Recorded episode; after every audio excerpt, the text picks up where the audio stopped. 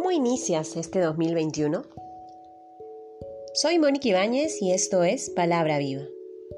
En el nombre del Padre, del Hijo, del Espíritu Santo. Amén. Del Evangelio según San Lucas, capítulo 2, versículos del 16 al 21. Fueron a toda prisa y encontraron a María y a José y al niño acostado en el pesebre.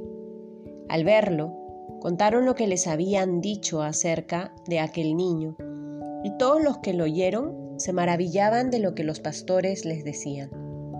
María, por su parte, guardaba todas estas cosas y las meditaba en su corazón.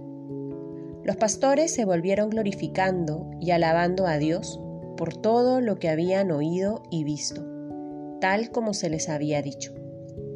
Cuando se cumplieron los ocho días para circuncidarle, se le puso el nombre de Jesús, el que le dio el ángel antes de ser concebido en el seno. Palabra del Señor. Queridos amigos, seguimos celebrando esta octava de Navidad. La liturgia el día de hoy nos propone celebrar a María como Madre de Dios y el día de ayer hemos concluido un año y hoy estamos iniciando el 2021, el tan esperado 2021 para tantos. Me parece muy curioso y un detalle hermoso de Dios empezar siempre el nuevo año poniendo nuestra mirada en nuestra madre, en aquella que nos ha acompañado en nuestras alegrías, en nuestras dificultades, ha buscado sostenernos, ha salido a nuestro encuentro y nos lleva de su mano para emprender este nuevo camino, en este nuevo año que se nos regala como oportunidad para seguir avanzando en nuestro camino de felicidad, en el camino que Dios nos propone para realizarnos como personas en el amor. El Evangelio que rezamos en este día pone nuestra mirada en María. Aparece el niño, aparece José, aparecen los pastores. Pero está María como esa mujer que escucha lo que los pastores están contando, se maravilla junto a las personas que están escuchando y sobre todo guarda todo en su corazón y va meditando todo lo que escucha. El día de ayer tuve la bendición de esperar el fin de año estando frente a Jesús en la Eucaristía, rezando frente a Jesús sacramentado.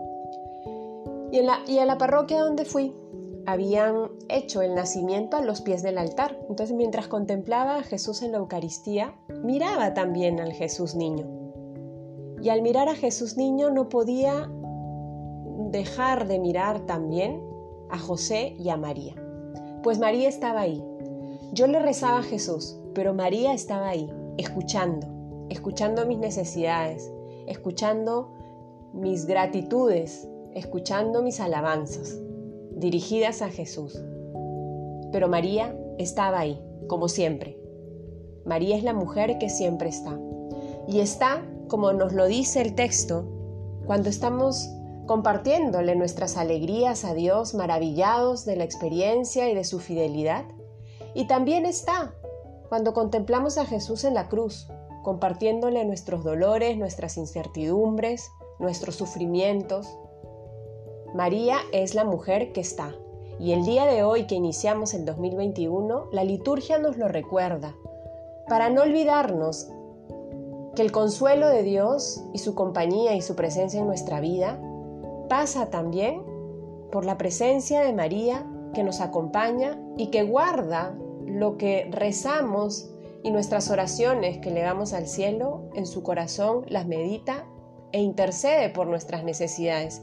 Sé que muchas personas este año que ha terminado se han acercado a María a través del rezo del rosario.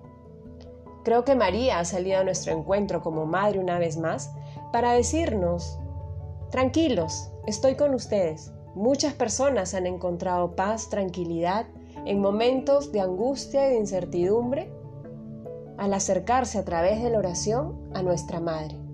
Esa es una gracia especial por la cual María ha intercedido, con seguridad lo digo. Que entonces este nuevo año podamos renovarnos en ese amor de dejarnos ser hijos, de dejarnos amar por Dios y por María, que es Madre de Dios y Madre nuestra, porque así lo ha querido Dios en nuestra historia de salvación.